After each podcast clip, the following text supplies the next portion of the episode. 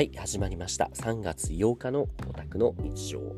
の番組は秋葉ツアーと日本語レッスンのアニメ先生ゆうきがお送りします。詳細は概要欄リンクからどうぞ。今日は1日もう回って9日になっちゃいましたが、さっきまでお酒を飲んでいました。えー、っと、割と長い1日でしたね。朝、レッスン3つやって、午後はちょっとゆっくりして、で、夜になって、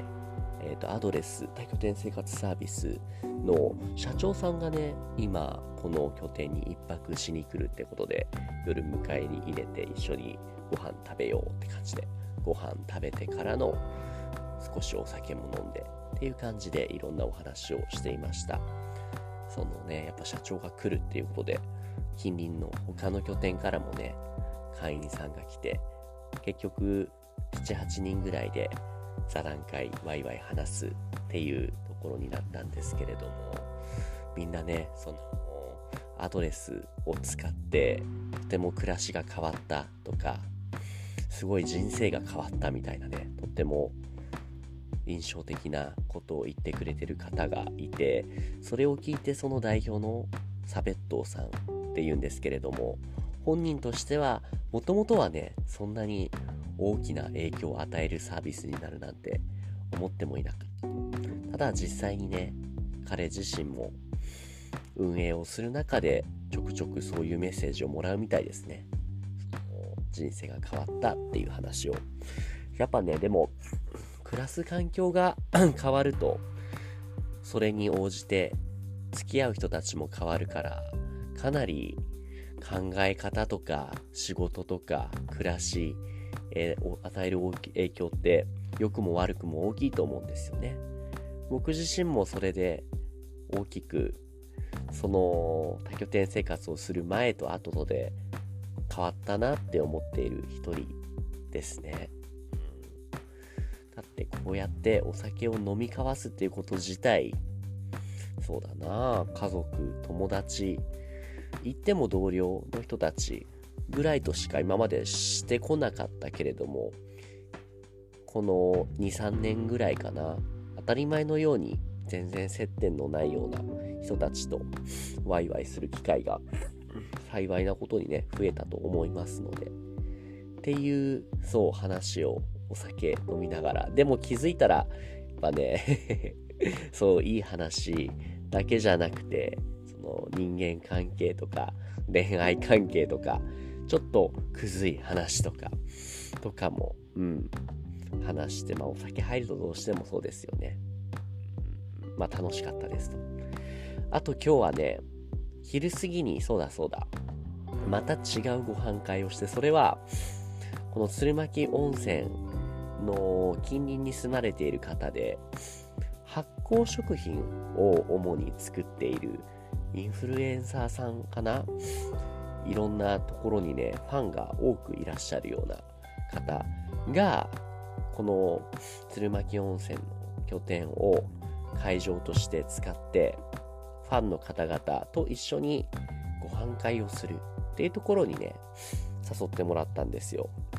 発酵食品の会っていうだけあって皆さんその自慢の一品発酵食品を持ってきていましたね。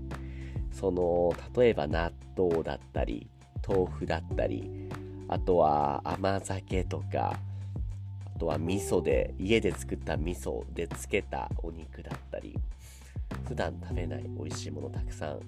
食べることができましたただ個人的にちょっとねそのモヤモヤモヤモヤしたっていうか思ったのはご飯がね目の前に並べられている状態ででもすぐにいただきますじゃなくて、参加者11人ぐらいの皆さん自己紹介をしましょうと。その上でご飯を食べるってことだったんですね。だから持ってきた料理の説明とその方々の、えーと、お名前ご出身お仕事とかをみんな話すんですけどやっぱりその趣味が合う人たち同士で一人の自己紹介がもうすごいどんどんどんどん膨らんでなかなか次に回らないんですよだから美味しい料理の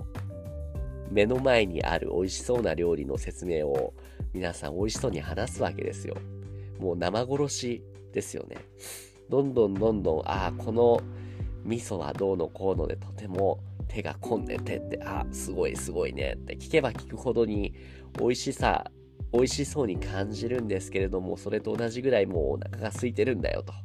早く食べたいんだよって気持ちが募って募って辛かったですね。まあでも、そのおかげもあってか、すごい美味しい料理をたくさん食べれました。そして発酵商品、発酵食品っていうだけあって、お腹の中でその腸内活動を活性化させる、そういう働きがあるんでしょうね。今日結構ね、うん、そんな量食べてないはずなんですけども、お腹がまだなんかね、いわ、なんか不思議な、お腹いっぱいっていうのかななんかガスが溜まるっていうのか、そうした動きをしていますね。きっと体にいい働きをしてるんでしょうね。うんその自己紹介で思い出したけれども、昨日山梨県に行った時に参加したご飯会でも、皆さんね、やっぱね、自己紹介が、まあ、悪いとは言わないんですけど、長いんですよね。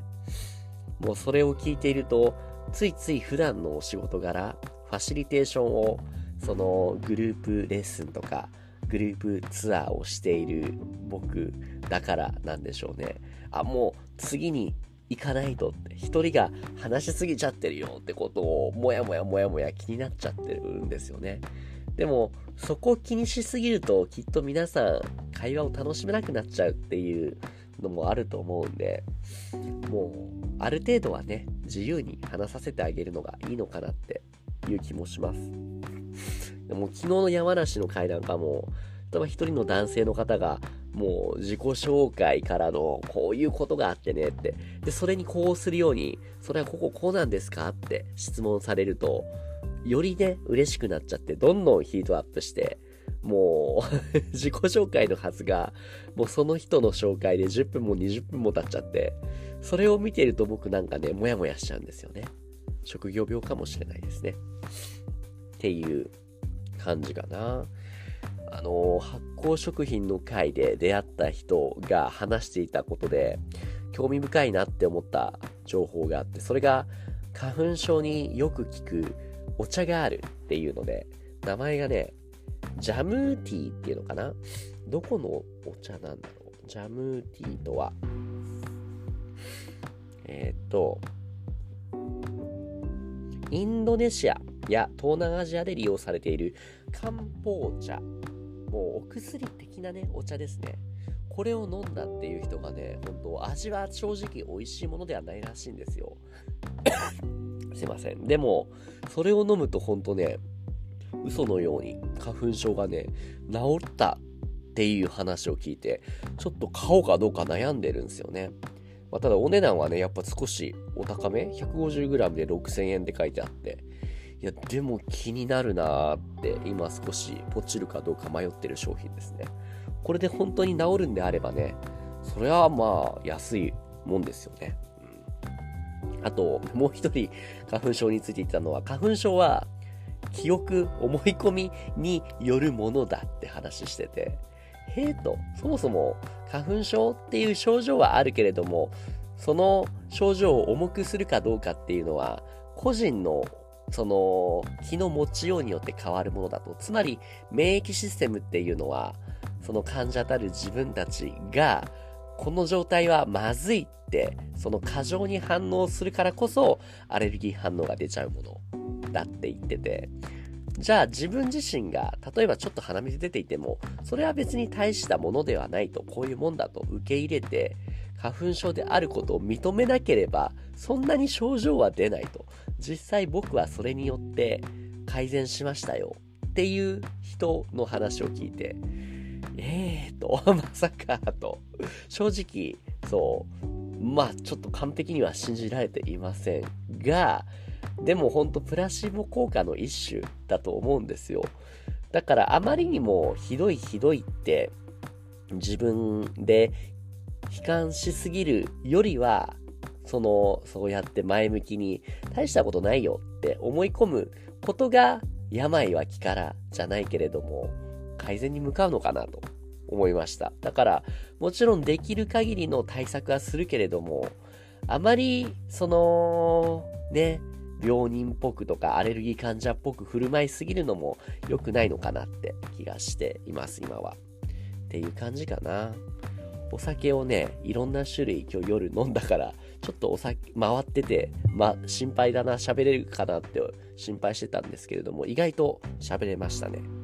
というわけで、今日のお宅の日常でした。明日はね、そのアドレスの社長さんとちょっとドライブ行ってサウナ行ってこようと思います。何かいい情報、何かいいコネクションが築ければいいなと思っております。じゃあ今日はここまでありがとうございました。おやすみなさい。